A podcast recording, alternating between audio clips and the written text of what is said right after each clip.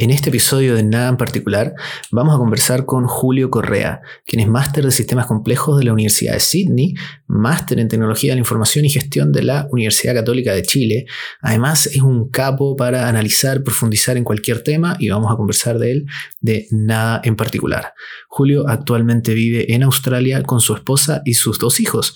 Y en este episodio vamos a tratar temas como la sociedad, la inmigración, política y economía y por último, la comida. Adelante. Ahora sí, po. Oye, weón, qué, qué, extraño esta tierra plana, weón, que allá es de día, acá es de noche. Prueba de que la tierra es plana, weón. la tierra es plana. Y, el sol está, y el sol está cerca. El sol está cerquita, weón. Son las nueve y tanto de la mañana del, del día siguiente de ustedes. Ustedes, están en el 5 de abril y yo estoy en el 6 de abril. Vienes del futuro. Todavía me sigue. Me sigue asombrando esto, weón. Es como raro, ¿no? Cuando habláis con tu familia, weón. como. No, aquí nos vamos a acostar. O oh, me estoy levantando. Es raro, fue, mira, cuando lo sentí más raro, sí, el año pasado, cuando partió la pandemia, a todo el mundo le bajó el sentimentalismo de los carretes por Zoom. Entonces, eh, empezaron, me empezaron a llamar, pues, de allá, carreteando. era muy tarde, no sé, 10 de la noche allá, o empezaban a tomar a las, a las 8 o algo así. Y acá a, las 8 de la noche de ustedes son las 10 de la mañana. Entonces, no es una hora como para estar tomando, básicamente. Entonces, yo estaba, yo estaba tomando desayuno mientras la gente allá, eh, mi familia en particular, ¿no? algunos amigos, eh, estaban chupando. Estaban, sí, claro. Entonces, eh, ahí resultó más raro, pero, pero bueno, ah, es una cosa que, se sobrelleva al final del día. Eh, la, vida, la vida mayoritariamente se acá y bueno, llamar a, los, a, los, a la familia tampoco es, tampoco es tan complicado, ¿no? Lo que, lo que a veces complica, eso sí, y debo ser honesto, es trabajar con Argentina y Chile, sobre todo, sobre todo ahora que Argentina no cambia la hora. Entonces Australia, yo también cambié la hora. Entonces cambiamos hora acá, cambiamos, cambiamos simultáneamente la hora con Chile, pero Argentina sigue una hora, sigue igual que antes, una hora adelante de Chile. Entonces, eh, como estoy haciendo hartas cosas con, con, con gente y, en Argentina, eh, el calendario se fue a la B, a la B. Total, güey. Así que era, bueno, en fin, esas cosas pasan porque no sé por qué, güey. Pero, el calendario, es complicado. ¿El calendario se fue a la B como, como tal o por dificultad de coordinación? Te pregunto porque todavía me pasa, todavía me pasa que los calendarios fallan. Como que estamos en 2021 y, y a veces algunas citas se, van a la mierda. Sí, sí, sí, fallan. De hecho, esta reunión, este, esta llamada, se, si, tú me, si no es por el mensaje que me mandaste en la mañana, eh, no me había dado cuenta que, que lo, lo, tenía en la cabeza en una hora más adelante. Pero estaba bien en el calendario. Eh, se, se, retrasó una media hora, no sé, pero, pero sí, fallan los, siguen fallando. Eh, pero sí, lo que, lo que a mí me llama la atención poderosamente, bueno, es que, ah, por ejemplo, la Chile, ponte tú, y, y los países de Sudamérica son mucho más competitivos que Australia, por ejemplo, en términos del pago de, remuneraciones, el payroll, ¿cierto? Entonces, eh, a una, empresa en Australia le convendría mucho tener eh, subcontratos en Chile, por ejemplo, en desarrollo de software. El, el, mínimo, el mínimo por hora en Australia, mínimo legal, en el fondo siempre hay, hay gente que, que, se pasa estos legales por cualquier parte, es alrededor de 11 mil pesos chilenos más o menos, mínimo por hora. Ya. Eh, están, como en 2,5, 3 veces más que acá. Es como, claro, no, más diría yo, como, o sea, no, no, estoy enterado de cuánto es el mínimo en Chile la hora, pero, pero en términos de como de mensuales, acá son alrededor de 1.200.000 pesos chilenos el mínimo. Eh, en el equivalente sí... como cuatro veces. Muy, muy de, de hoja de servilleta, no, no, no estoy diciendo un número alrededor de un millón doscientos, ¿no? Eh, entonces, y, de hecho yo he hablado con esta gente acá que que se le abre el ojo así, como, oh, qué barato, weón. Eh, pero mata el, y dado que estábamos, estábamos hablando de eso, les mata la diferencia de horario, weón. Porque, porque evidentemente que, que, al final del día hay una cuestión importante en términos de, de hora, o sea, de, ¿cómo se llama?, de traslape de horas. Entonces, eventualmente puede haber un requerimiento de desarrollo o de una llamada o lo que sea a las a las 2 de la tarde acá, y allá son las 12 de la noche, o a las 3 de la tarde son las 1 de la mañana. Entonces. Sí, pues, está eh, totalmente desfasado si tenéis que cumplir niveles de servicio. Claro, claro. Y lo pero lo hacen con los indios, y, India tiene también una diferencia de horario así. Eh, no tanto con Australia, pero hay compañías que trabajan desde Chile con gente en India. Bueno, eh, lo, que, lo, que, quiero decir es que todavía el, la diferencia de horario marca cierto, como algunos mínimos eh, que, ciertas empresas o ciertas culturas están o no dispuestas a, sacrificar. En Australia, aquí la gente igual es respetuosa en general con el horario de trabajo y el horario de, de descanso, ¿cierto? Entonces, eh, yo creo que sería muy difícil para una empresa acá subcontratar algo en Chile con, o en Sudamérica con alrededor de 14 o, entre 12 y 14 horas de diferencia, ¿cachai? Eh, sí, por al final la restricción la está dando Australia, no el país de, destino. Claro. Porque al final la, India presta servicios también a Estados Unidos, eh, sobre todo con el tema call center y los gringos se, cagan de la risa de eso, que, que llaman a soporte técnico y les contesta en hindú y les dice, no, yo vivo ahí en, en, bueno, sé, en Chicago. y, y, a los gringos, claro, las leyes laborales que tienen, bueno, al final es mercado regúlate, sálvese quien pueda. Me imagino que en Australia tienen, están como un poquito más cerca de lo que es el estado de bienestar, ¿no? En Australia, sí, el Commonwealth, claro. Em, yo diría que, pero para los australianos, lo que, lo que me parece razonable. En el fondo, si tú decides ser inmigrante, eh, tienes que picar el pie. Ah, ¿no?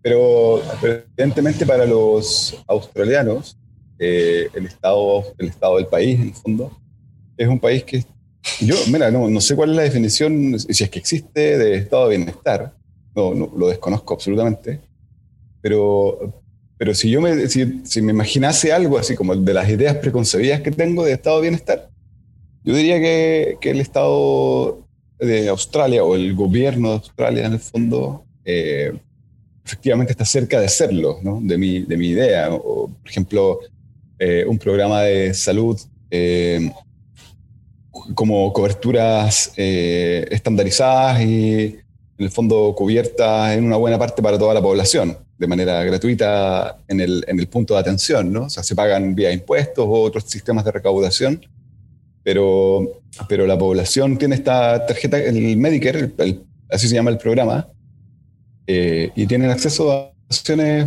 for free, gratis en el fondo, que no salen de su bolsillo cuando vas, como en Chile, que tú tienes que ir al, vas a atenderte a un servicio público o privado, y pues, tienes que poner un cheque de garantía, tienes que pagar eh, y te, te pegan.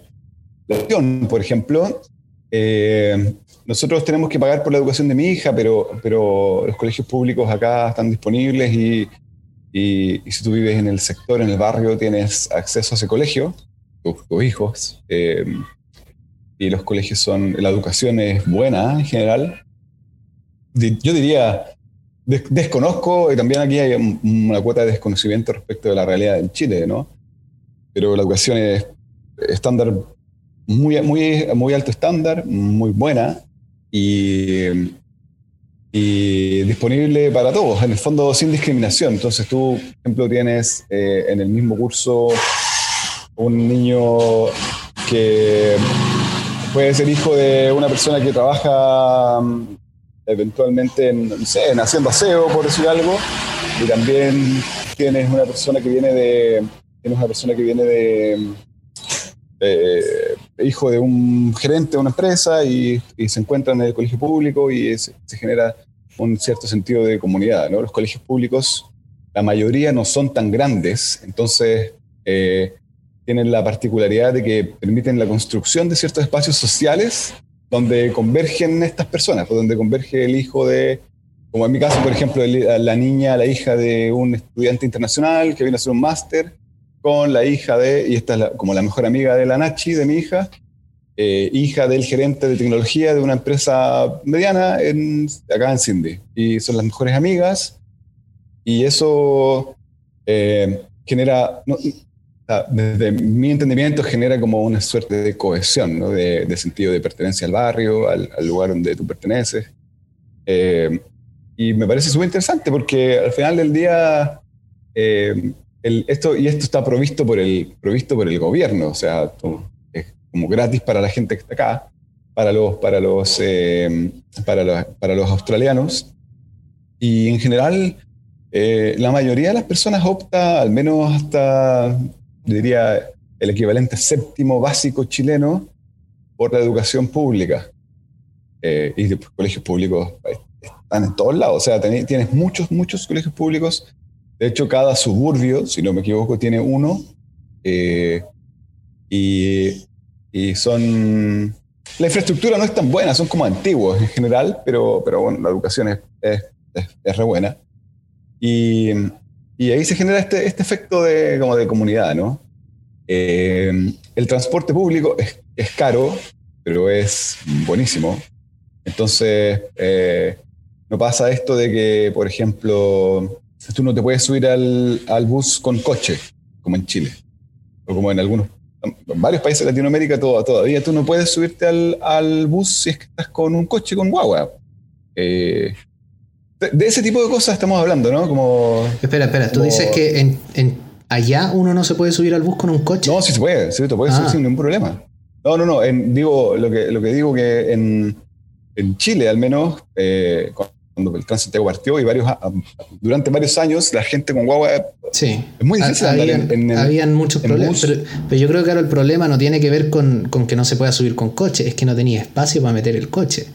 Porque es que por eso te digo, tiene, claro, tiene que, ver con, tiene que ver con tiene que ver con eso, con, con, con que eh, si bien eh, puede que haya espacio hoy día para el coche y que se pueda subir al, al bus sin ningún problema, eh, lo que aparentemente ocurre es que las condiciones generales en el fondo del sistema eh, no permiten que, por ejemplo, una persona con, con un bebé, que, es normal, no es, nada bueno, no es nada, o sea, no, es, nada digamos, no. es nada, es natural, es una persona, una, una, mujer que está en la casa y que probablemente no tiene medios para andar en auto, en vehículo, anda en el bus eh, y eso debiese ser absolutamente normal, o en el metro, eh, o, un hombre. Probablemente. O un hombre. Deja los estereotipos de género. no, si no estás pensando en eso. O estás pensando que el hombre está trabajando y la mujer tiene que ir a, llevar a la guagua en coche. En Chile, pues, en Chile, porque acá es distinto, pero en Chile sí, porque en Chile eh, el, el, postnatal, bueno, acá igual es parecido, en ese sentido es parecido, ¿no? Como que, o al menos lo que yo he visto es que mayoritariamente las mujeres son las que se quedan cuidando a los, a los bebés y los hombres siguen trabajando. Los casos que yo he visto en el colegio, que allá está, hay varias familias con bebés eh, más pequeños, y son las, las, mujeres las que se quedan en la casa. Pero lo que quiero decir es que, y a mí también me pasa, si yo igual acá salgo con los niños, en el fondo, de hecho, ayer salí con la María Ignacia, eh, y, y, el otro día con Luciano, que sabes que Luciano tiene ocho meses. Eh, nada, bueno, me subo al bus y, no hay problema, la gente se para y hay espacio. Y luego puedo pudimos ir al, al, metro, que es como un tren, en verdad, acá. En, realidad, lo, que vendría a ser el. Como el metro tren. Como una suerte de metro como el de Valparaíso, así como ese estilo de cosas. Pero es enorme la red, es enorme, sí, una cosa que está extendida por casi toda la ciudad. Eh, hoy día están, hoy día en Sydney están implementando algo como el metro de Santiago, por ejemplo. Eh, pero bueno, es porque, porque hay, hay, lugares que no están cubiertos, pero el, el, tren acá es una cosa así brutal, infraestructura tremenda. Entonces, bueno, lo que, lo que quiero decir es que, es que al final del día hay, hay diferencias que probablemente se dan porque es, un país que tiene más plata que el nuestro, que Chile. Entonces, eh, como defendiendo la, mirada economicista, yo sí creo que el crecimiento económico es importante. sin, sin, sin, economía, en el fondo, sin crecimiento económico, sin, sin generación de riqueza, es imposible que tú puedas tener una sociedad o avanzar hacia una sociedad como esta, ¿no? Entonces, yo soy muy crítico de, de, la, de esta visión como de una izquierda política muy como pegada en el 80, en los 80, 70, bueno, donde el Estado como benefactor y no, no, no. Yo creo que hay suficiente evidencia como para, para decir que eso no funciona así, pero por otro lado, el economicismo absoluto eh, lleva cosas como estallidos sociales. Eh, y tenemos evidencia de sobra cercana, ¿no?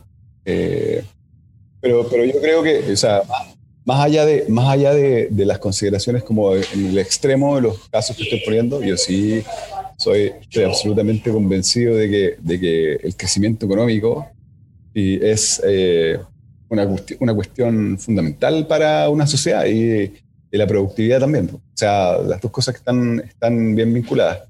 Productividad no solo pensándolo como desde el punto de vista de la definición clásica de, de cuánto produces tú por hora trabajada, sino que eh, como desde un punto de vista un poco más eh, sistémico, holístico, si queréis llamarlo de alguna manera, que considerando inclusión de tecnología, formación de personas, eh, ¿cierto? Educación, entonces tiene que ver con una cuestión que, es más amplia.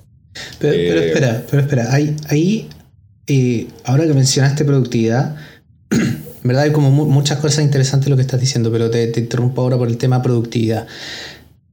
Creo que como medimos la productividad, sí, es importante la productividad, estamos de acuerdo. En, eso 100%. Y sin un sistema económico que soporte una sociedad que quiere migrar hacia una sociedad de bienestar, creo que tampoco, eh, eso tampoco es factible. Quizás es un problema un tanto del huevo la gallina, pero al final puedes ir avanzando quizás de a pasos cortos, por decirlo de alguna forma. Pero el cómo mides la productividad yo creo que está totalmente errado a cómo se está haciendo. Y te, explico por qué. La productividad en, su concepto debiese ser, tal como tú lo dices, aquello que produce un trabajador o aquello que es capaz de generar eh, una persona, una máquina, etcétera, etcétera. El output, ¿cierto? Sin embargo, eh, la productividad hoy en día se está midiendo como lo que la empresa es capaz de vender. Es una aproximación que me parece un tanto burda. Y eso provoca algunas distorsiones eh, que vemos en distintos mercados. Ejemplo sencillo. Un pintor es capaz de pintar, digamos, 100 metros cuadrados en una hora. No, no sé si eso es mucho o poco, por poner el ejemplo. ¿Cierto? El mismo pintor en Chile, ese output lo valoriza en, llamémosle, no sé, 20 mil pesos, 40 dólares, y, ese, y en Estados Unidos ese output lo valoriza en 150 dólares. ¿Cierto? Entonces, estás midiendo el output del trabajo en un valor monetario que es eh, dependiente del lugar donde estés y que además es totalmente, eh, no sé, depende de cómo se sienta la persona ese día. Entonces, si lo, si lo llevas a la empresa, estás midiendo el trabajo, el output de cada persona en lo que la empresa es capaz de, vender ese producto. Y eso creo que es un error conceptual gigante. Eh, sí, yo, yo tiendo a. Bueno, esas son definiciones económicas y hay.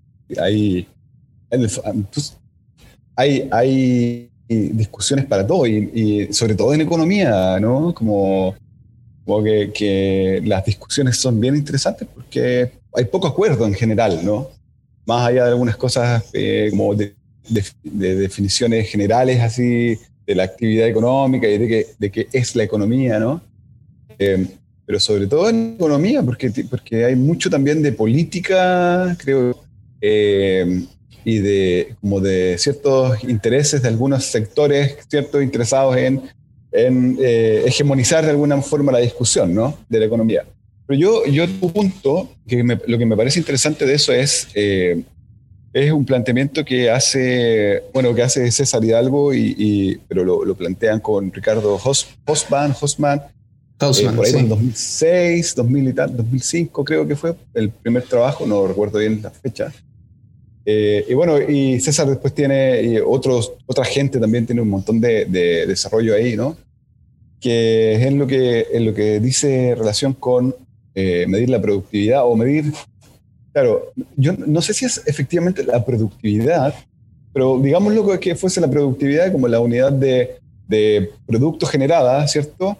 En función de como no ya por el trabajador que lo hace, como no el pintor que lo hace, sino por, por, más cosas constituyentes, ¿no? Como el conocimiento que tiene, que tiene esa persona, las redes que lo soportan eh, y la complejidad de esas redes que lo soportan. O sea, eh, distinto es producir una manzana, ¿cierto?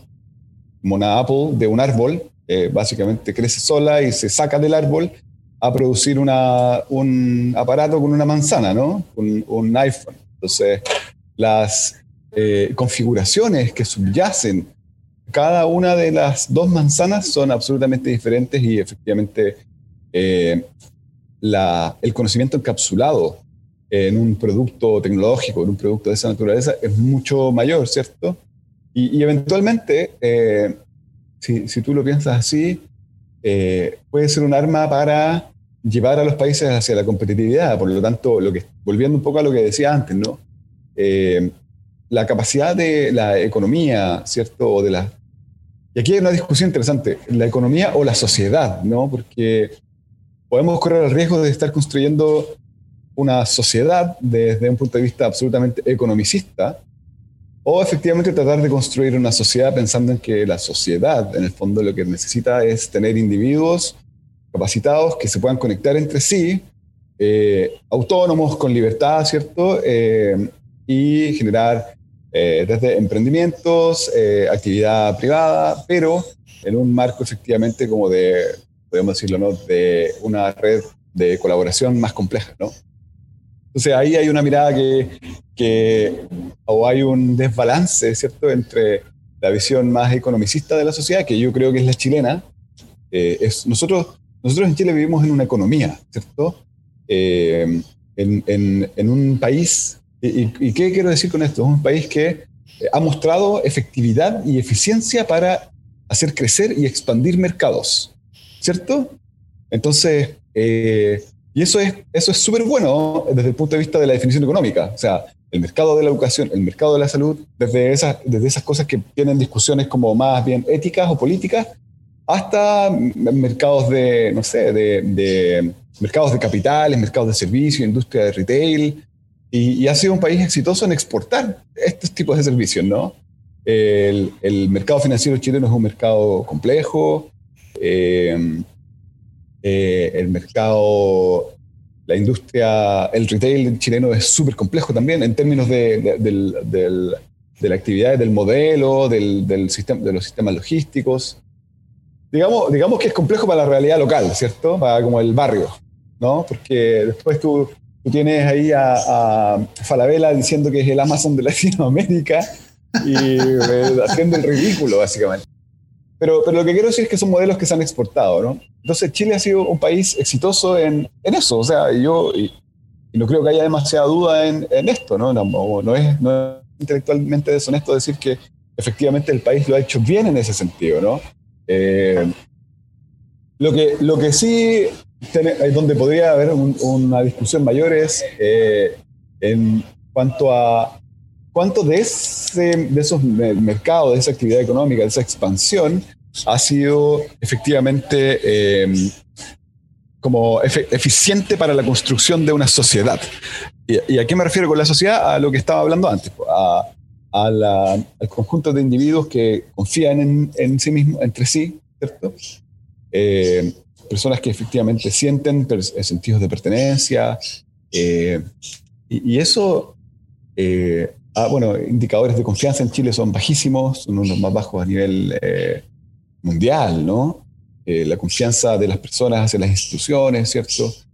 la confianza en, en, las instituciones mismas, ¿no? la encuesta CADEM mostrando la presidencia de la República encarnada hoy día en el presidente Sebastián Piñera, pero, pero en, las instituciones en general, ¿cierto? Confianza nula.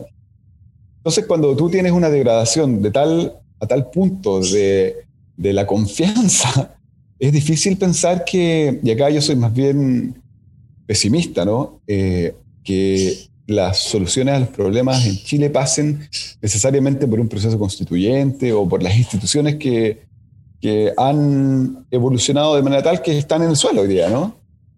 Y, es lamentable porque, porque Chile tiene, es un país altamente presidencial, entonces eh, tienes a la institución presidencial encarnada en el presidente hoy día, quizás ahí podríamos discutir si es por el mismo presidente y su talante y su personalidad, o porque efectivamente ya la, la institución presidencial o el presidencialismo ya está eh, desgastado. No da para más. No lo sé, no, soy, no soy cientista político, no, es, una cosa como que, es evidente, ¿no? Que hay desgaste, Pero, pero ¿no crees que quizás toda, toda esta, eh, esta revuelta, este desgaste, esta falta de confianza que estamos experimentando y que, por cierto, se traduce a muchos países en el mundo, teníamos el caso de Hong Kong, habían protestas en Francia, etcétera, etcétera. Em, no, no, nacerá acaso desde eh, un obviamente nacen de un descontento, pero no nacerá acaso por una excesiva mirada de mercado, como algunos postulan, o bien eh, puede ser eh, una sociedad que, que se desacostumbró a, a las instituciones tradicionales y desea volver un poquito más al origen. ¿A, cuál es el origen? El origen es, la tribu, es el grupo de personas más pequeño, más participativo, en donde cada uno tiene quizás una voz, puede ser escuchado, y eso obviamente en una sociedad compleja, en una sociedad más grande, se tiene que, se tiene que desintegrar. Al final el, ciudadano de a pie está cada vez más lejos de las esferas de poder y por una razón súper lógica. Hay un Estado, hay una maquinaria, hay instituciones que mantener. Eh, no, nacerá eso no, nacerá ese descontento precisamente de el modelo político económico, porque creo que no es posible separar los dos. Finalmente la economía es política y la política es economía. Es, la, es como la razón por la que se hace política y la razón por la que se hace economía para un lado para el otro. Eh, que esa, esa, esa relación eh, alienó tanto a la persona y se enfocó tanto en un aspecto sobresimplificado. Estoy, o sea, me, me, causó mucha... Me, rompiste algunos paradigmas con lo que contaste de la investigación de César con, con Hausman, porque efectivamente la economía es un sistema muy complejo. Tienes infinidad de inputs eh, en un proceso que intentas medir en un número sencillo.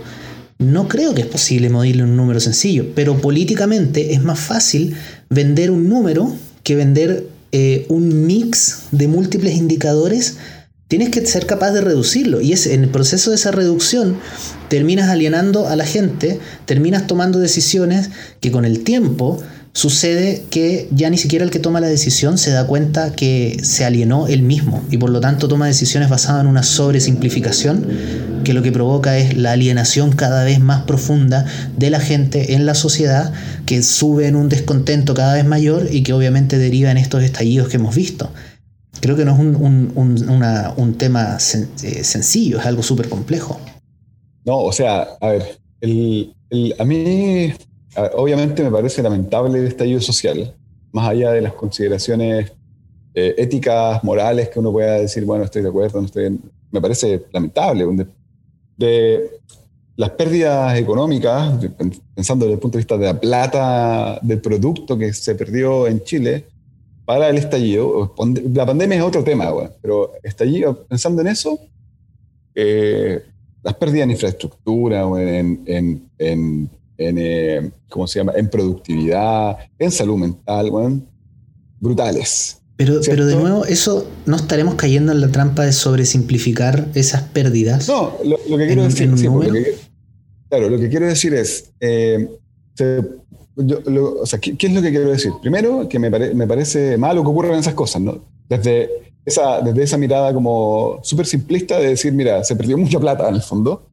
Eh, eh, pero me parece interesante que haya ocurrido porque revela las cosas que tú estás diciendo. Eh, pero, pero yo creo que una cosa que es más, que es más sintomática de los momentos que estamos viviendo y la desconexión de las élites, todas, o, en general, ¿cierto? Del sentir del ciudadano que trabaja, ¿cierto? Lo quiero decir de a pie porque es como que, que la gente se endeuda también en Chile, ¿no? Y tienen autos, poder adquisitivo vía deuda, ¿no? Eh, el ciudadano común y corriente, la persona que está ahí trabajando en su pega de 9 a 6 de la tarde, es que son los desequilibrios normativos, ¿no? Es un concepto sociológico que tiene que ver con eh, que a ti te dicen una cosa, te dicen nada, pero las élites finalmente terminan haciendo Z y con impunidad total, ¿no? Lo mejor que es para ellos. ahora se ven los grafitis que dicen ha pasado más de un año y todavía no se bajan el sueldo. Desequilibrio normativo, en el fondo. Entonces tú, tú y, eso no era tan difícil de resolver, ¿no? Como, por ejemplo, desequilibrio normativo es eh, como cuando los ministros se despacharon esas frases de oro, ¿no? Que fueron un poco carburantes, como, como, como combustible a, el levántese más temprano. Eso es como decirle, oiga, pero no sea flojo, vaya a trabajar. Cuando tú tienes eh, que Chile es uno de los países, y de nuevo volvemos, que todo esto está vinculado, ¿no? Como es, una, es todo esto, como tú dijiste, es un sistema complejo que tiene, que tiene eh, y como conexiones que no son evidentes, ¿no? Como que no están a la, que no salen en el promedio, lo que quiero decir, que no salen en el PIB. En la agregación que hace el PIB, ¿cierto? O la agregación que hacen los otros tipos de indicadores, ahí tú no puedes ver eh, las, estas cosas como estas sutilezas del, de la, de la economía y la, de la sociedad. Eh, entonces, efectivamente, yo que, volviendo un poquito al tema que estábamos hablando te estaba diciendo, me parece que a mí el punto como, como iniciático de esto fueron los desequilibrios normativos ¿no? y la sensación de impunidad, creo. Eh, donde tú tienes, eh, no sé, gente acusada de un montón de políticos acusados que luego no son, no son juzgados, siguen en sus cargos. Entonces tú dices, bueno, pero pero como, oye, pero ¿por qué? Si yo si hay, un, si hay un sistema creado precisamente para, para, castigar esto, evitar que esto suceda, el sistema no está funcionando, matemos el sistema. Eh, pasa eso, pasa eso. O sea, es obviamente, y hay gente ya, yo, yo supongo, yo creo que el estallido efectivamente fue espontáneo en el sentido de, de, de la... y esto es una cosa que yo he estado estudiando acá un poquito, que son los efectos de cascada en redes, eh, cascadas y, como eh, lo que podríamos como denominar un efecto dominó, ¿cierto? Que dependen de las conexiones de las redes que tú que tienes ahí, redes entendidas como conjunto de nodos conectados o de agentes o personas o empresas o lo que sea. Entonces tú tienes un, un fenómeno, por ejemplo, difusivo, que es eh, hacer que la influencia o un sólido, o sea, la influencia o un líquido o una noticia, ¿cierto? Se esparza por la red. Entonces hay ciertas eh, configuraciones y topologías de esas redes que hacen más fácil eh, que eso pase, ¿cierto? Y tú puedes romper la red y puedes generar ciertos ataques o, randomizarla y, ver, bueno, qué pasa con esa difusión, ¿no? Un poco lo que yo hice el año pasado y sigo colaborando un poquito acá hoy día. Eh, entonces, eh, efectivamente, lo que, lo que ocurre ahí es que ciertos grupos más organizados probablemente empezaron con esto y, efectivamente la, la, la, estructura de esa red de abajo que estaba ahí subyacente, ¿no? Y, en esta, como en este nivel de reverberación, digamos, de, vibración cerca del, del, punto de ebullición, como el agua, ¿cierto? Antes de pasar de, de, líquido a gas, está en un momento que es crítico, ¿cierto? Entonces pasó lo mismo en la sociedad, ¿no? En un momento de, criticidad, entonces se puso más energía, más energía, el gobierno puso a la policía en el metro, ¿cierto? Entonces, y eso, ¡pah!, explotó. Eh, entonces, lo que, lo que pudo haberse resuelto bajando los 30 pesos, diciendo, no, volvamos atrás, no subamos los 30 pesos del metro, eh, y los estudiantes posiblemente no, no... Pero hubiese explotado por otro lado. No habían tenido ninguna Seguramente, seguramente, segura, yo creo que sí. No, no en el momento, lo habrían, lo habrían pospuesto. aplazado. Sí. se habría pospuesto. El apocalipsis se pospone, están como, como Sarah Connor posponiendo eternamente el día del juicio y al final estamos todos cagados igual.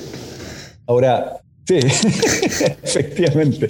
Lo que, quiero decir también eh, con esto es que, eh, y tú lo mencionaste, en el 2019 algo así como 30 países estallaron, tuvieron su propio estallido social, ¿no? Por distintos motivos, ¿no? Eh, los casos más conocidos fueron eh, eh, Hong Kong, Francia y Chile. Pero también en el, momento en Chile estaba Ecuador y varios países, ¿no? Por ahí hay, hay, un, hay referencias que muestran todos los países que estallaron, porque el caso de Chile fue emblemático, sí, fue como el, el más, el más profundo eh, porque tocó estructuras, un poco lo que estábamos diciendo antes, como estructuras mucho más imbricadas, complejas, eh, enraizadas en nuestras cabezas, ¿cierto? En nuestra cultura. Eh, y bueno, y lo, que, lo que a mí también parece, me parece complicado es que obviamente la pandemia vino a poner un, no quiero decir la lápida, ¿no? Porque eso suena como demasiado cancerbero, pero, pero quiero, quiero decir que la pandemia agravó el conflicto y hoy día tú tienes, eh, tú tienes la eh, incapacidad del Estado, por ejemplo, de otorgar seguridad, ¿cierto? ¿Y qué, qué, es lo que quiero decir? Esos problemas de narcotráfico crecientes y, y más impunes todavía, ¿no? Eh, y la presencia del narco mostrando, mostrando los dientes a la, a la, luz del día, cosa que no ocurría en Chile antes del 2019, era raro, sabíamos, y en todos los países hay narco, y en todos, o sea, en la mayoría de los países hay, narcotráfico. Es que queda, queda literalmente un vacío de poder. ¿Y con qué llenas ese vacío, no? El, monopolio del poder, el poder lo tenía el Estado, la policía, las instituciones. Pero llega el estallido, se erosiona ese poder, la ciudadanía no lo valida, queda un vacío. Eh, no, es un vacío no es un vacío técnico porque, porque legalmente sigue existiendo, pero es un vacío real porque al final los sistemas que creamos son tan reales como, como cuán dispuestos estamos a seguirlos. Eh, es un castillo de naipes. ¿Cuánto? Como dijo el ministro Mañalich. Castillo de naipes. Eh, es nuestra, nuestra expectativa también en ellos, en esos sistemas. Y cuando esos sistemas no cumplen las expectativas, eh, digamos que nunca cumplen las expectativas de todo, ¿no?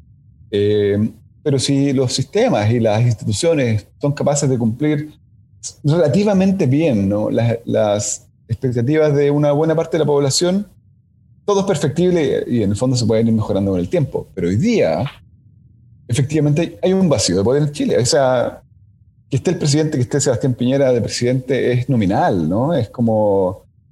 Y, no, no, tengo nada en contra del presidente en particular, ¿no? Como que da lo mismo quien sea, si es Bachelet... Es la institución de la presidencia, la institución que representa ese poder. Eso es lo que está erosionado. Pero, yo creo que es grave porque, o sea, es es tremendo, más, más que grave, no, tampoco quiero sonar así, pero es una cosa tremenda porque, imagínate, la tradición chilena republicana, en la presidencia de la República, hoy día, en pleno siglo XXI, sin, sin institución presidencial, un vacío de poder tremendo, eh, y nadie siendo capaz de llenar ese vacío, eh, genera estas cosas de, de, ¿cómo se llama?, de baja legitimidad. Entonces, por ejemplo, eh, así un caso eh, como extremo. Si ponte tú, la policía quiere hacer algo, algo que a mí parece que, que, que, ponte tú, no sé, para darte un ejemplo muy, burdo, ¿no? Eh, ir, meterse en una población y hacer como un barrido con los narcos, ponte tú. puede que, que esa cuestión incluso sea mirada como sea desde el punto de vista, no sé, pues, mirada del punto de vista de los derechos humanos como una violación, porque, porque está el espacio donde no hay legitimidad de las instituciones, ¿no? de, las instituciones del Estado de Derecho eh, y, desde, la, y desde de las instituciones que salen desde el Estado de Derecho. ¿no? Eh, y otra cosa que me parece también que es compleja y, que igual es, como sintomática son es la baja legitimidad también de la actividad empresarial. Pues, este terminó formando parte del problema, eh, porque eh, yo creo que fue coincidentemente eh, en el presente gobierno está muy, o sea, el presente gobierno está muy asociado a precisamente la actividad empresarial y, a ese pequeño grupo de grupo de, amigos y de conocidos que salen de los mismos eh, de los mismos ocho colegios o menos de las mismas dos universidades eh, y al final la ciudadanía dice, ¿dónde coloco, necesito un culpable a lo que está sucediendo? ¿Dónde coloco ese culpable? El culpable es esta persona, pero lo tienes que caracterizar. ¿Cómo es esa persona? Para que puedas identificar personas similares a ese culpable. Y, yo creo que esto es una cuestión súper instintiva. Como cuando ves, no sé, algo que se arrastra entre los matorrales, automáticamente salta el, el, cerebro instintivo y dice, esto es una serpiente, alerta, peligro, porque reconoces patrones. Entonces, yo creo que automáticamente dices, ok, ¿qué, ¿qué patrón tiene esto que yo pueda identificar para en un futuro saber que eso igual malo? Y el patrón que se reconoció es el empresariado, la élite, el 1%, el club de los amigos, etcétera, Las tres comunas. Las tres comunas. Y pasa, y, eso también eh, veo que es muy difícil de sacar en esta sociedad, en Chile, porque pasa todo lo contrario que comentaste eh, que pasa con, la Nachi, con tu hija. Eh, no existe esa vinculación entre distintas clases, entre distintas realidades. Entonces tenemos un grupo de personas, que es la mayoría, que no tiene acceso a conocer siquiera un lado humano que puede tener eh, una persona que vive, en el, que vive en el, del otro lado de la vereda, de Plaza Italia para arriba, incluso tiene, tiene hasta una denotación geográfica, que obviamente es una denotación psicológica, ¿no? Y la persona que vive eh, de forma muy acomodada, llamémosle del 1%, también tiene una desconexión con el grueso de la realidad y con el grueso de la sociedad que es un mundo de distancia. Entonces, tratando esa persona de gobernar un país donde la población es predominantemente eh, desconocida, vas a tomar malas decisiones. Y además no vas a poder empatizar con esa gente, no vas a poder eh, generar políticas que le hagan sentido y terminamos cayendo en el populismo. Y falta que se puedan, oye, a la Nachi no le importa que su amiga sea hija del gerente, a la, amiga no le importa que la Nachi sea hija de, un, de un inmigrante o de un estudiante, eso da lo mismo. Al final conoces a la persona como humano, ves distintas realidades, conoces tu propia realidad, pero también reconoces las realidades de las demás personas. Y sabes que también tienen problemas, también tienen distintas eh, situaciones y circunstancias, y sin embargo buscan un punto en común. Y ese punto en común hoy en día, mira, hasta séptimo grado ya, ya conociste esa realidad, ya no vas a tener ese problema cuando eres grande. Pero ¿qué pasa? En los liceos eh, eso es totalmente desconocido. Al finalmente, eh, finalmente ese 1% es reconocido como el que toma las decisiones y me pone la pata encima. Y eso es todo. Yo, yo tengo, sí, yo tengo algunas diferencias contigo en, cuanto a, No sé si son diferencias, yo creo que lo que tú estás planteando es cierto. Yo lo que, lo que a mí no me parece intrínsecamente malo o negativo que, que eso sea así, porque al final del día, eh, desde el punto de vista como de, como de las sociedades y los sistemas de gobierno, en el fondo, eh, eh, y de, de los sistemas democráticos o, ¿cómo se llama? ¿Cuál es la palabra? de las elecciones, eleccionario. Eleccionario. ¿Mm? No, sé si existe esa palabra.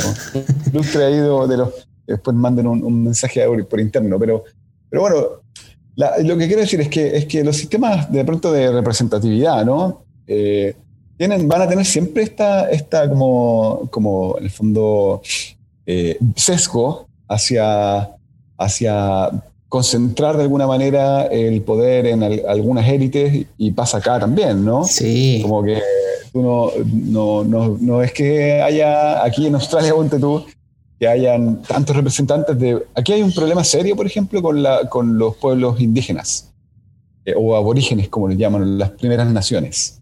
Serio, serio problema. Eh, y no, no, sé si es peor que en Chile, es comparable, creo, es comparable en varios sentidos porque tiene que ver con la legitimidad, tiene que ver con lo que ha hecho el gobierno, tiene que ver con la historia de la, de la colonización. Eh, pero, pero en el fondo, aquí también existe eso y en el fondo no están representados y, esperar que haya democracia directa, eh, yo diría que hoy día es una cosa como compleja de que pase, ¿no? Entonces, este efecto natural de que haya ciertas élites que, de izquierda a derecha, ¿no? Porque tiene que ver con el sentido de, la, de, de origen, ¿cierto? Gente que, que, se ha educado, que ha ido a la universidad comúnmente, ¿no? Eh, eso no necesariamente es malo si es que efectivamente, y aquí, aquí sí creo que tú tienes un punto, si es que efectivamente esas élites son capaces de seguir representando a los electores más que a sí mismos. Y yo creo que hoy día, y el sistema de, los sistemas de partidos en Chile, y esto se ve claramente, claramente en la negativa del, a, a extender el proceso constituyente, la elección, ¿cierto? Es porque los partidos son máquinas de generación de pega, como máquinas de empleo, más que máquinas de representatividad y de, construcción de legitimidad, que es lo que el problema en el que estamos metidos, ¿no? Entonces, eh, ante la carencia de la construcción de la legitimidad, sea cual sea el mecanismo, si es por, si es por élites ilustradas o por mecanismos de representación directa o lo que sea, eh, tú vas a tener el problema del vacío de poder. Entonces va a estar ahí no creyéndole a, no creyéndole a nadie, independiente de lo, que, de lo que hayamos definido ¿no? y de lo que hayamos acordado como sociedad, pensando también en el, proceso constituyente, eh, sin, ningún, ninguna atribución, ninguna...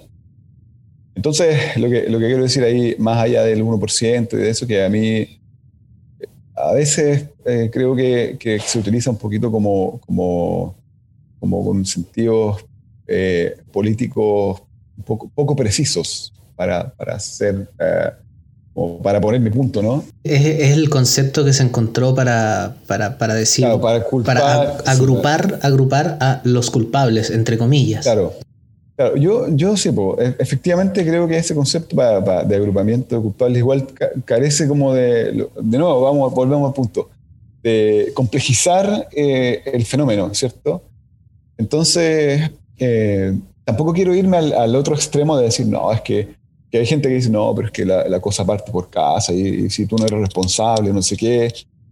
O sea, eh, ante la existencia de desequilibrios normativos, entonces de que una autoridad te diga, levántate más temprano, eh, ese argumento de, bueno, es que todo parte por casa, da lo mismo al final. No, no tiene sentido.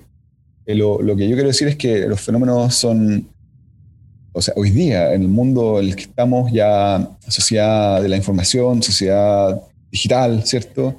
Eh, estamos todavía mirándolos con un, desde una perspectiva muy del siglo XX, XIX, ¿cierto?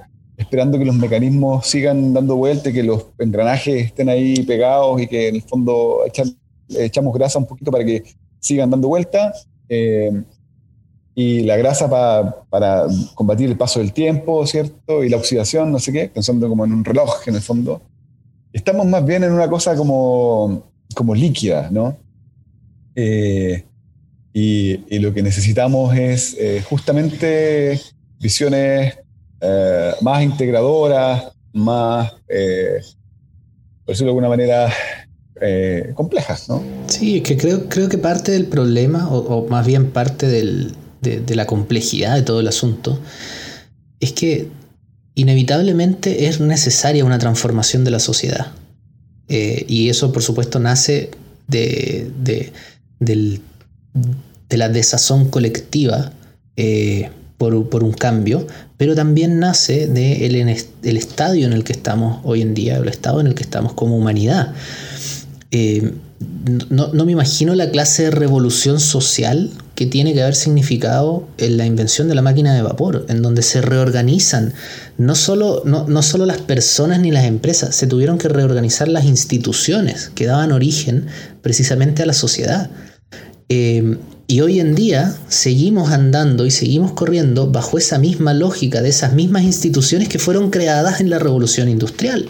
Y antes de la revolución industrial había una sociedad formada eh, probablemente por eh, o, ordenada para eh, la lógica feudal o para una lógica colonizadora, ¿no? Una lógica imperial. Y antes de eso para una lógica feudal y así sucesivamente. Pero ha faltado esa como reorganización y creo que ahí hay un, poco de temor también de las sociedades de decir, viejo, en realidad las bases sobre las cuales estamos construyendo ya no son válidas, las bases están podridas.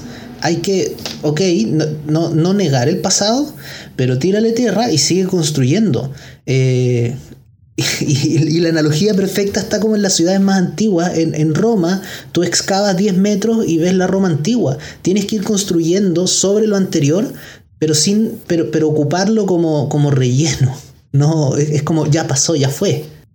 Yo creo, Apolo, que, que ese punto, lo que tú estás diciendo ahora, es, eh, es el punto. O sea, efectivamente, eh, me parece que bueno, no soy sociólogo, no sé, esto es como ya una opinión más personal, y, oh, que este, espacio supongo que da pie también para dar opiniones personales, he tratado de ser más bien riguroso, pero acá yo sí, desde el punto de vista de mi opinión personal, creo que yo, yo concuerdo contigo en cuanto a que eh, eh, siento que ya la, la forma de organizarnos eh, está quedando obsoleta. Y lo que está ocurriendo, los estallidos, las pandemias mismas, si lo queréis mirar de un punto de vista como ah, incluso más así como, como eh, general, ¿no? Eh, son como causa de lo mismo, ¿no? de, de, una forma de organizar el mundo que, que ya, no, que ya no está ah, haciendo eco con las eh, necesidades y el estadio actual de las cosas. Eh, entonces, um, yo sí creo que eh, ahí hay una cuestión. Y, bueno, y otra cosa que, que, capaz, y acá, acá quiero ser más bien optimista, no sé cómo he sonado en la conversación, pero no está sonando tan pesimista nada, pero, pero aquí yo, yo sí creo y soy más optimista en términos de que creo que este caos y esta toda este, esta desorganización, este desorden, eh, quiero pensar, quiero pensar que es el desorden orgánico y natural que ocurre cuando un sistema se empieza a organizar de una manera mejor. Como esta destrucción eh, que ha ocurrido eh, es el paso, o era, el, era como el paso necesario. Espero que sea ese como el concepto, ¿no?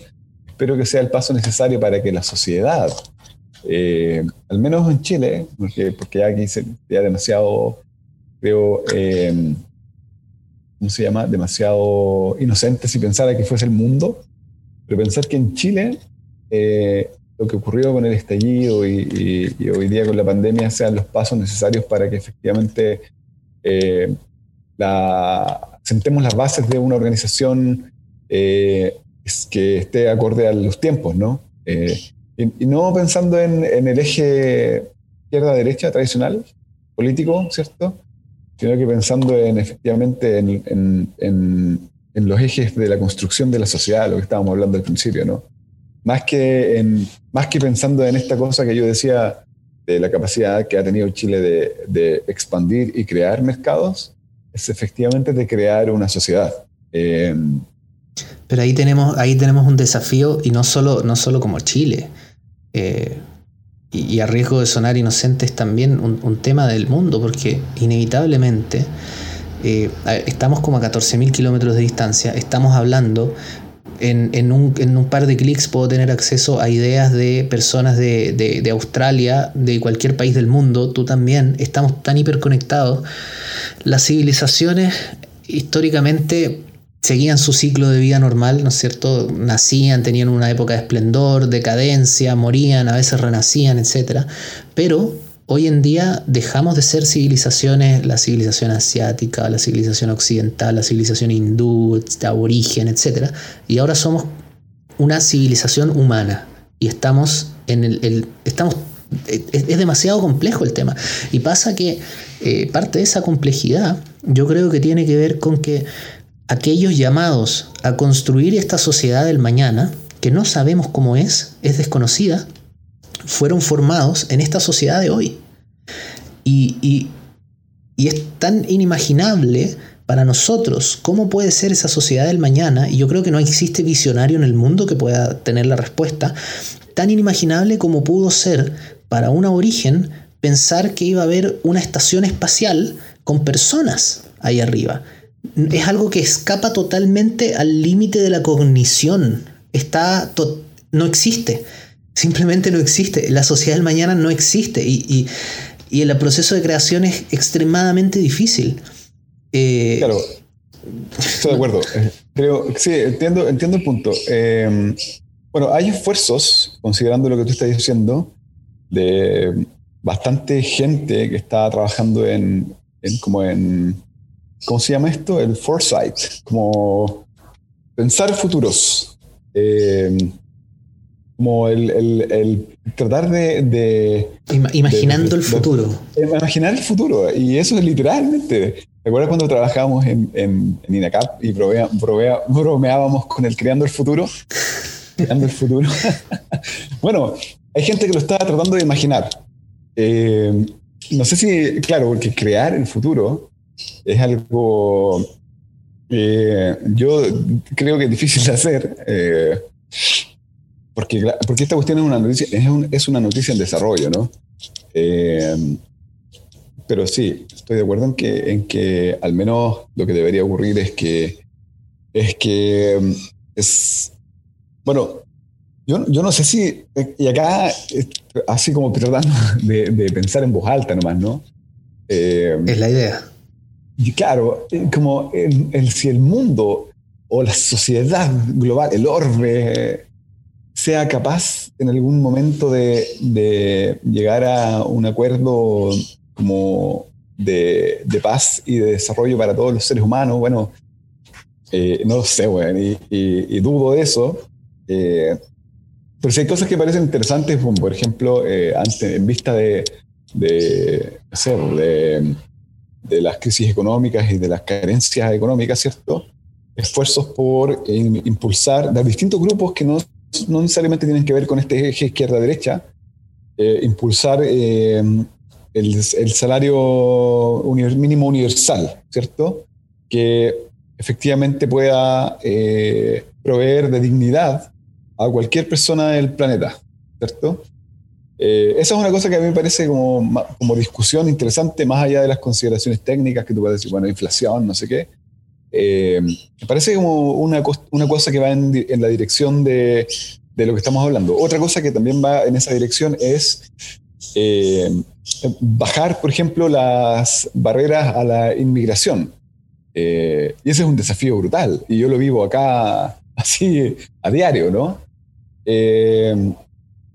Más allá de, cómo me afecta a mí, efectivamente lo que, lo que a mí me ha servido, o sea, estar acá me ha servido mucho para mirar el, fenómeno desde, y vivirlo desde un punto de vista mucho más personal. Y, creo que eh, evidentemente la inmigración abierta, o sea, pasaportes universales, ponte tú, o, mundiales, si lo queremos, que queremos ser más precisos. Illuminati. Eh, Illuminati, estoy diciendo en Illuminati, ¿no? El control global.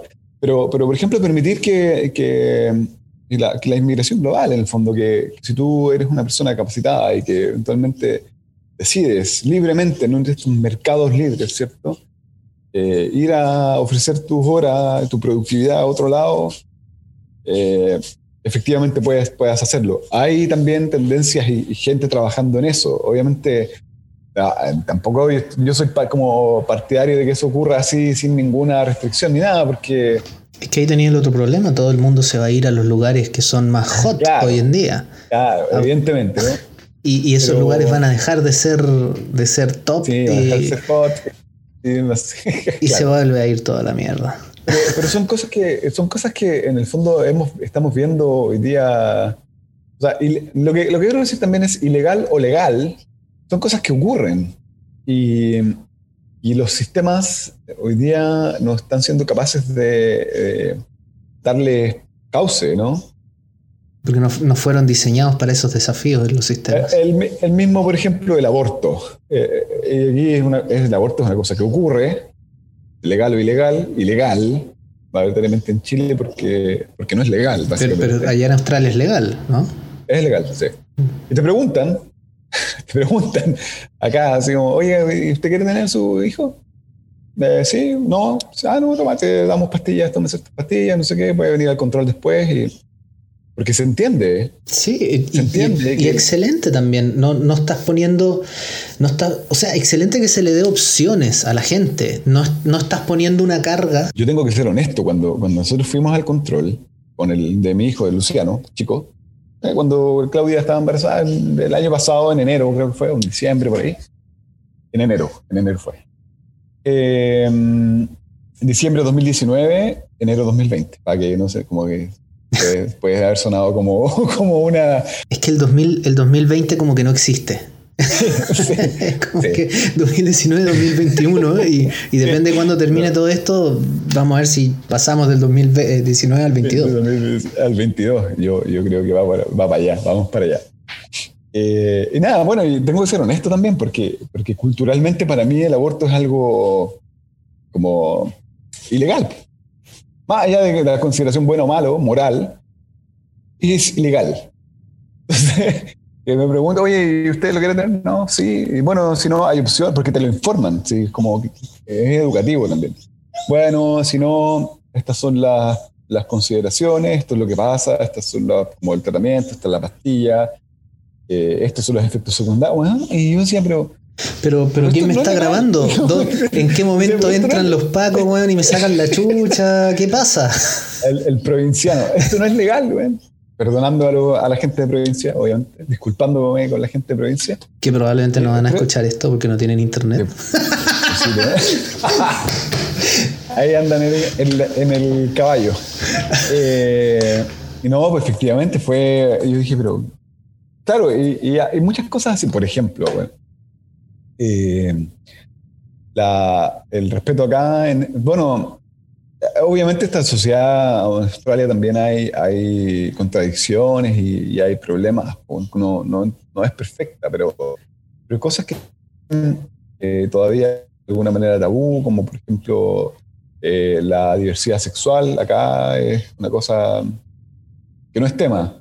Eh, no, no, es uno de los países en, que. No, no, es Australia alguno de los países que ha impulsado leyes como eh, que le llaman pro inclusión, en que hay que utilizar ciertas palabras o no hay que utilizar ciertas palabras. No, no eh, sé, pero, pero lo que. O sea, aquí tú puedes ver. o sea, mucho más respeto por, por las personas de. O sea, por, la diversidad sexual. No, aquí no pasan no pasan esas cosas que todavía pasaban en Chile cuando yo me vine para acá. Y que yo creo que de cierta forma siguen pasando. Yo supongo, yo no he ido a Chile hace más de dos años, entonces, pero supongo que no ha cambiado tanto. Eh, cosas como gritarle a una pareja del mismo sexo en la calle algo, acá no. De hecho, si tú haces eso, eh, te cae la ley encima así, pero te, te puedes preso y nadie lo hace. Es que está bien, está bien, está bien, porque ¿qué te importa lo que las, cada, gente, cada persona quiera? Cada quien es libre de decidir por sí mismo. todo, todo, lo que vaya en dar más libertad a la, a la, gente, a las personas, a los individuos, me parece genial. Y, y que también existan esas leyes para proteger que no ocurran ese tipo de situaciones de acoso contra parejas del mismo género, de distinto género, de whatever género, me parece súper importante como un primer paso para cambiar a la sociedad y, dar una señal en decir, viejo, esto no es tolerable. El problema es que a veces se pasan para se pasan para el otro lado y como que uno, uno tiene que estar caminando pisando huevos porque chuta no, sabe qué es tolerable y qué no es tolerable. Claro, pero, pero por ejemplo Australia no es una sociedad austeritaria, en absoluto. Eh, sí, yo diría que por ejemplo los sistemas penales son más... Las penas cuando tú delinques son más cortas, el, sistema es eh, carcelario hace que las penas sean más cortas y más duras. Entonces, baja los incentivos hacia... ¿Cómo una pena es más corta y más dura? O sea, por ejemplo, tú tienes, en vez de tener, no sé, eh, para cierto tipo de delitos que en Chile tú tienes 15 años de cárcel, acá tienes 5 años, pero estás absolutamente recluido. Y no tienes derecho a visitas, no tienes derecho... Ah, entonces, mierda. Ya. Es así. Y, y, eso hace que, creo yo, ¿no? Eh, esto lo he escuchado, lo, he escuchado y me, me, ha interesado porque justamente eh, hay discusiones en Chile justamente con respecto a lo que, estamos, lo que estábamos hablando antes sobre el narcotráfico y la, y la, y la baja presencia o bajo respeto o nulo respeto por el Estado de Derecho, en el fondo, eh, en torno a los sistemas carcelarios y a los sistemas penales, ¿no? Eh, y aquí yo, yo tengo la impresión de que también, más allá de que las penas sean más duras y más, más cortas y más duras, eh, también tengo la impresión de que se trabaja eh, de manera mucho más efectiva por la reinserción social. Pero mira, ese es un tema que, también es bien, es bien fascinante porque, porque nunca había pensado una pena más dura como una pena que no fuese necesariamente más larga en tiempo. ¿No? Más corta. Sí, no, es que no. Tiene, tiene todo el sentido.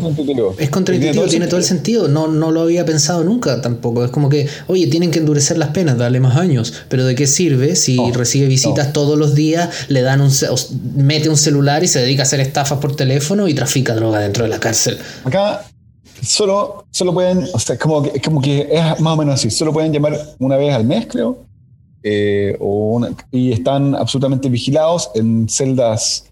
Eh, no, no hay hacinamiento en las cárceles, pero están como recluidos. Recluidos. Es la palabra recluso. Es una reclusión efectiva. No hay régimen de, visita. No, salen a jugar al patio, a, cuchillarse, nada de eso. Está ahí en. Wow. estás recluido, recluido. Y la pena es más corta, pero es reclusión.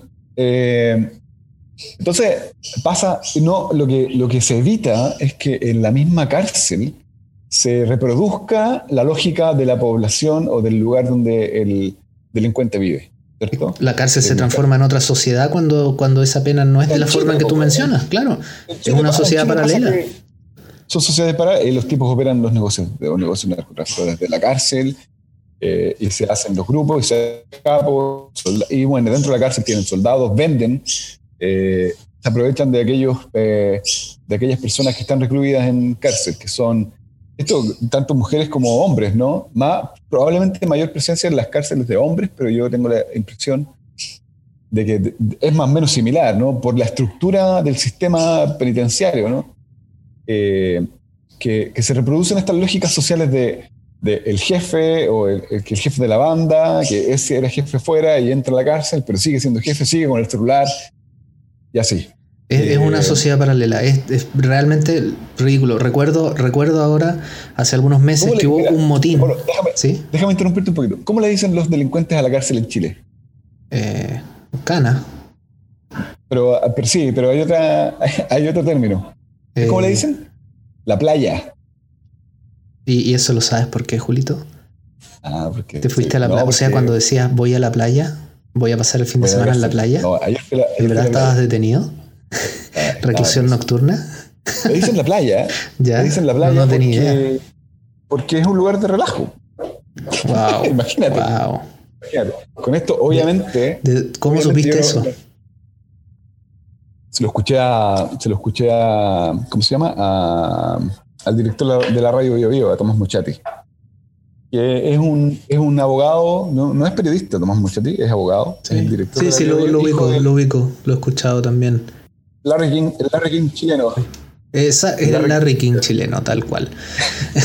Pero. ¿A todo esto murió Larry King? Murió, murió. Sí, el murió. El año pasado de COVID. Eh, de COVID.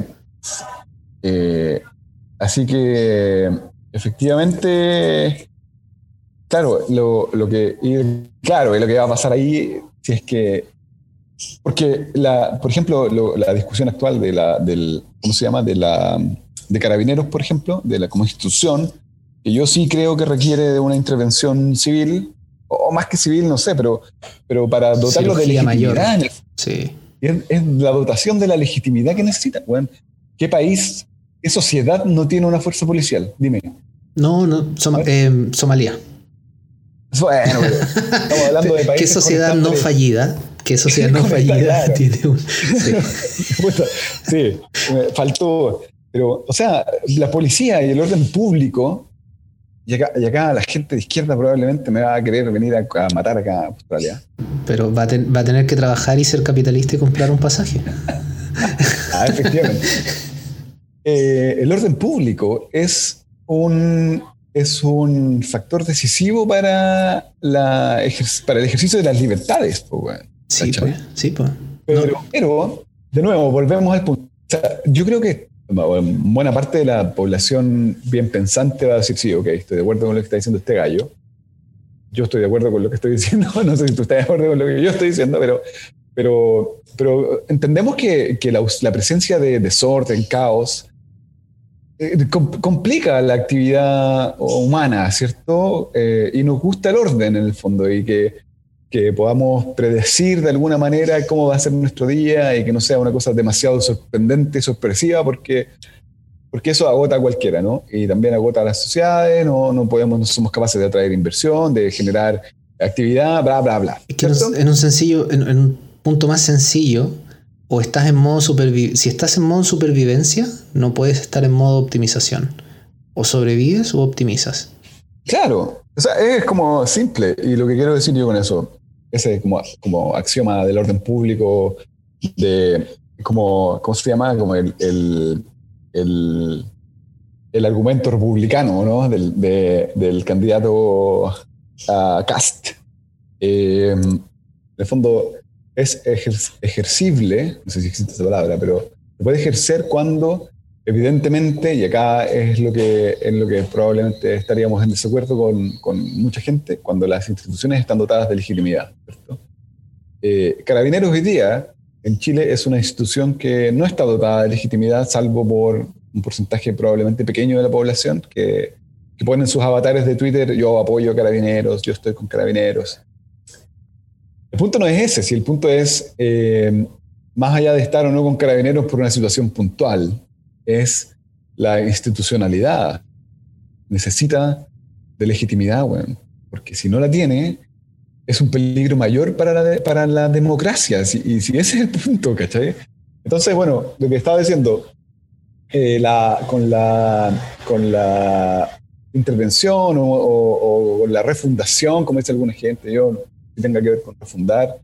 El, pero sí, sí hacer algunos cambios que son importantes y no son solo cosméticos. También es necesario, creo yo, eh, una reformulación o una, una, actualización de los sistemas penales eh, para que no se reproduzcan las lógicas de afuera adentro y que, que la cárcel y que la reclusión sea como cumpla el objetivo ese de la, del reflexionar y estar recluido como para poder tú centrarte en ti mismo y decir, ok, eh, lo que hice eventualmente está malo y, esta gente me está dando las herramientas para que después la sociedad me reciba y me dé eh, la posibilidad de no volver a hacerlo. Pero hoy, por hoy, las cosas allá, eso es imposible, por una parte, y no solo, no solo pensando en la población penal adulta, sino que también pensando en los niños. Bueno en, la vulnerabilidad adolescente de los NNA, ¿cierto? Los niños, niños, y niña, niños, niñas y adolescentes, eh, que, que en el fondo no tienen más alternativa que el Sename. Y el Sename, ya, tienes evidencia suficiente como para... Como para Tirarlo por la eh, ventana. Básicamente. Y así. ¿Cómo, ¿cómo es el sistema allá en Australia para los niños y adolescentes? Eh, oh, hay, sistemas de tutelaje. Es similar, pero, pero, son sistemas que tienen que, ver con, con, cuidados más integrales, tutelaje. Aquí hay problemas serios de drogadicción.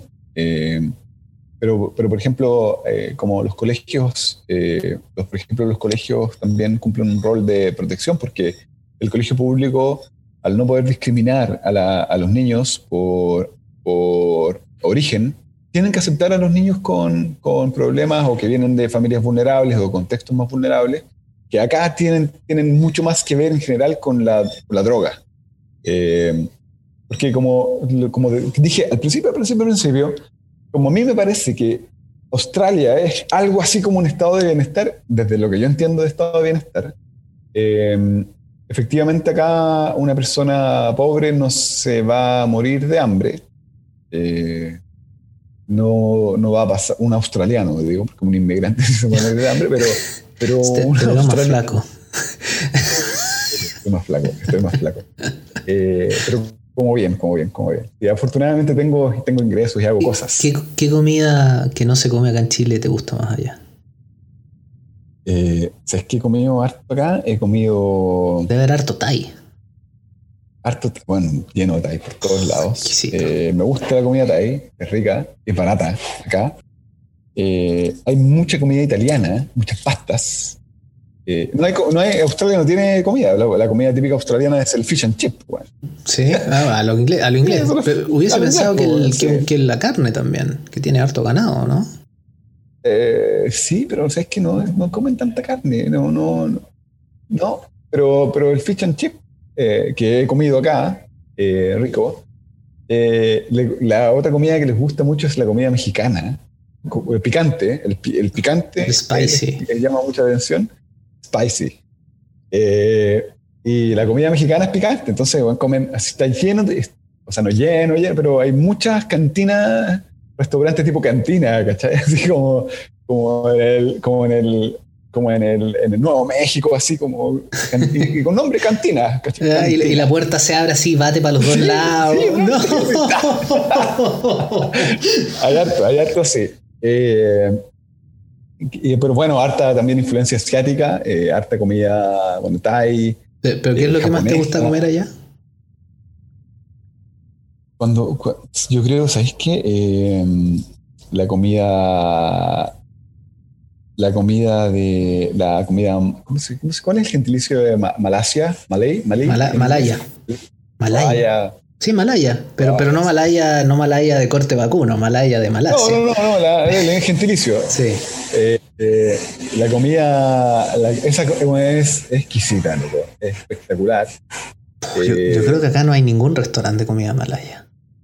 He, no probado vietnamita, coreana, bueno, la china falsa, china real, thai, pero malaya no. La comida, la comida, la comida, de, la comida malaya es. ¿cuál es la base? Es la base del arroz. eh, es, es como tiene mucha influencia de comida desde la comida china, pero cocinan harto con, con aceite de coco, con leche de coco. eh, no, es una, es una cosa muy. La carne espectacular, las preparaciones que, bueno, muy rico. Mm, te- tenéis que, mandar, tenéis que mandar algunas recetas. Suena muy compatible. De, de hecho, yo ahora estoy, hace, hace ya tiempo, estoy eh, siguiendo un estilo de vida cetogénico. Ah, ya. ya no, no ya. malinterpretar con algo que acá en Chile se conoció mucho, que era el método GRES, que eso yo lo encuentro nefasto, porque es como el, el método GRES era eh, desayuna la weá que queráis, pero que no tenga masas ni frutas, almuerza la weá que queráis y así sucesivamente. Al final la gente terminaba comiendo huevos con tocino, almorzaba una bolsa de maní, cenaba, weón, no sé, eh, tocino frito, weón, con mantequilla y... No, asqueroso. al final esto está balanceado, pero la base es como muy poco carbohidrato. Entonces, como menos de, de 30 carbohidratos diarios, de 30 gramos, pero también complemento mucho con grasas, con aceite de coco, eh, exquisito, con, con mantequilla, aceite de oliva, mucha hoja verde. Y, el otro día compré un curry, curry amarillo, eh, tailandés. Ya. Y lo hice con crema de leche, leche de coco, le eché un poquito ahí de, de- picante, con un pollo. Y viejo, quedó una cuestión, pero que. ¡Oh! Muy, muy bueno. Impresionante. Me, gusta mucho la comida como, como ese estilo asiático. Sí, sí, eh, es, es parecido. es- es- tiene las mismas- como los mismos ingredientes. Yo, yo tiendo a pensar que es como una variación menor de la comida thai. Eh, he probado las dos.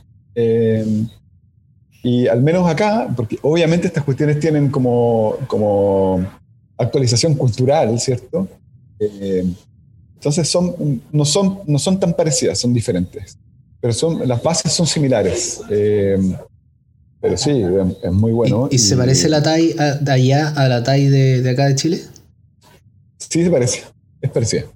Es parecida. La comida, por ejemplo, acá, aquí hay como. Es, súper interesante porque hay presencia asiática eh, prominente, entonces hay un Chinatown, un lugar en el centro de la ciudad, que aquí igual hay mucha gente asiática también. Barrio Hay Mex. un lugar que es como el Mex así. Pero- De hecho, la estación, la, la estación del, del, del, como del trolebús se llama Chinatown, así, Chinatown.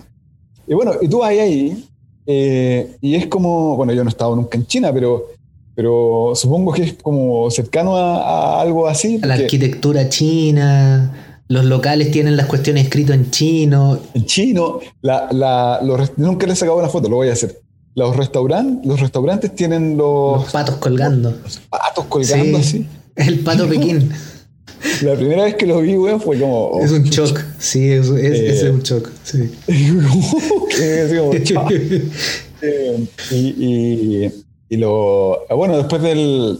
Una cosa que, que sí pasó acá harto, weón. eh, y todavía ocurre. No sé, en Chile supongo que no, porque no hay tanta presencia asiática en términos del porcentaje de la población con rasgos asiáticos. Ha sido mucho racismo, weón, acá. Después del COVID, después del, del, del origen del, del COVID. Eh, de hecho, yo la- eh, por un año y medio viví cerca del consulado de China en Sydney. Es un edificio gigante, weón, así. Debe, haber debe ser el lugar más seguro de Australia, creo. Eh, y eh, se dieron un par de oportunidades de australianos o rubios, ¿cierto? blancos, llegando a gritar mm, eh, epítetos racistas contra a- a- afuera de la embajada del consulado. Los, los rednecks de Australia. Claro, así tipos como, como Indiana Jones, así como con. como Ah, una un cocodrilo dandy.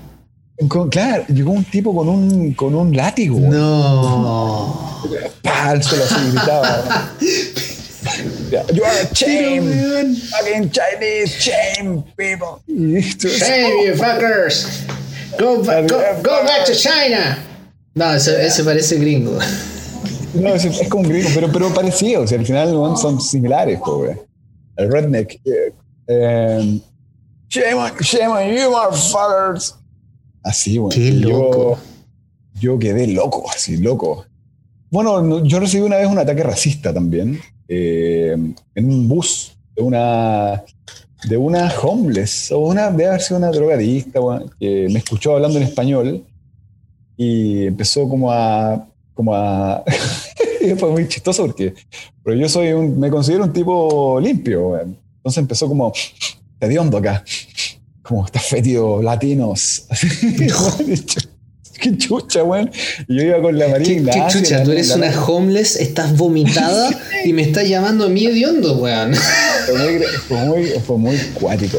Eh, yo igual quedé así, porque yo llevaba dos meses acá o algo así. Es que debe ser duro, pues, weón. Eh, fue una experiencia rara porque no me había pasado. Eh, pero tampoco está, o sea, no- nunca más. Acá te discriminan por narigón y cabezón, pero no por buen. Sí, y bueno, soy narigónica de eso. pues, bueno. Eh, otra, otra cosa que me pasó es que, bueno, cuando fui a, estaba empezando como a buscar trabajos casuales acá y fui a, a, a una entrevista en un café, weón. Yo había hecho un curso de barista y, y la chica que me atendió igual me trató re mal porque me dijo, o sea, la llegada fue buena onda, me dijo, ya, hola, tú, no sé qué, Julio, que ya, tu currículum, eh, ¿quieres trabajar acá? Sí, mira, no tengo tanta experiencia, y le, le decía yo, ¿no? Ya, y me dijo, ya, pero a ver, me mandó así a las 7 de la mañana, lleno el lugar, me mandó a preparar café, pues, weón. Así como para clientes, pues, weón. Eh, y nada, los preparé horribles, pésimo, pues. Bueno, fue... Y, Tratando de hacer la hoja, weón, con la, la- la hojita de, de- de palma, con la espuma, weón, y te salió un pico, Oh. cualquier weá. Me mandó a la chucha, weón. pero fue mala onda igual. Eh, Puta, qué mal. Bueno, Obviamente yo, bueno, son experiencias que sirven. Mira, si al final del día, bueno, eh, lo interesante de, de una experiencia como esta, como de, de venir, dejar todo, todo una carrera promisoria, eventualmente si vuelvo a Chile yo no tengo muchas dudas de que voy a poder conseguir algo entretenido, bueno, porque gente que me conoce, tengo buenas, buenas relaciones con varias, muchas personas, en fin. Pero, pero de, tratar de hacer una vida acá, como, como inmigrante, eh, es, es, interesante porque, porque tú partes de cero. O sea, todo, todo lo que tú eras antes se, se va, desaparece, así, ¿no? Pero, pero si, si eres capaz de conseguir la oportunidad y efectivamente tienes la capacidad de mostrar eh, tus habilidades, tus capacidades y, es, ahí se valora. Pero, pero sí, sí es difícil. O sea, bueno, soy, acá soy, aquí soy un fucking immigrant. No, nada más que eso. Mm. Mira, a, los chilenos, los australianos educados, eh, nos, por algún motivo raro, eh, piensan que somos como buenos, así. ¿Cachai? Como de los, latinos somos los mejores. Me ha pasado, me ha pasado. Mira, tenemos el estereotipo en Australia de ser los buenos. En Inglaterra somos los ladrones de casa. No, acá somos como de la gente educada en el fondo. Pero lo, como la gente que, que, Porque igual Australia también tiene. De los australianos, así, los rubios y todo, hay una, una, buena parte de población que no va a la universidad porque no tiene sentido ir a la universidad, pues bueno. No tiene sentido, digo, porque, porque tú acá haciendo con un oficio en el fondo. Puedes tener una buena vida. Excelente vida. Excelente vida. O sea, Ir, a la universidad se, ir a la universidad se transforma en una cuestión de decisión personal, de curiosidad, de, desarrollo intelectual. No es, una, no es un tema de movilidad. No, les da paja. ¿Y, para qué? bueno, a ver, siendo súper honesto. A, mí me gusta estudiar y soy un tipo curioso, por eso estoy acá en el fondo, pero, pero, pero si, si no lo fuese y vivo en un país y en una sociedad que me permite eh, no ir a la universidad, eh, o sea, que me permite tener una buena vida y, buena vida, lo quiero decir desde el punto de vista no solo económico, sino que también el acceso a servicios, todo, todo lo que eso involucra, eh, sin ir a la universidad, ¿a qué voy a ir a la universidad? Y además, y además, la gracia que tiene esto es que es eficiente económicamente, porque no, tienes una sobrepoblación de gente universitaria, o sea, tienes los justos que, necesitan ir a la universidad, eh, no tienes una sobrepoblación educada y, frustrada porque no tiene las oportunidades suficientes porque el país o la economía no es capaz de generarlas. Eh, y estas personas efectivamente pueden vivir y pueden eh, llevar una casa, alimentos. y, además, y además te libera las universidades. ¿Los plomeros acá? ¿Cómo? los plomeros eh, tremendos autos, güey, así. Y, los gaffiter, eh, los, de oro. Los locksmith, los locksmith, los que arreglan las puertas, eh, los, que los cerrajeros, eh, bueno, si tú, eh, loco, cobran así por ir a, a, mí se me pasó el año pasado que se me quedó una llave adentro.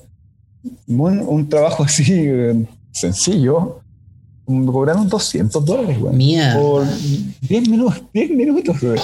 Y acá uno se pone a regatear, güey. Sí, le, cobramos 35 lucas, jefe.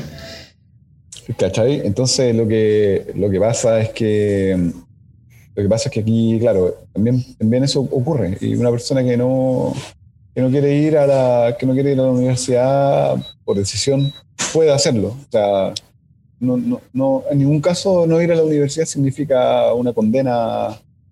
Sí, de nada. acá ir a la universidad se transformó como en la forma de poder, o aspiracionalmente, de poder tener algo de movilidad social y tener un mejor futuro.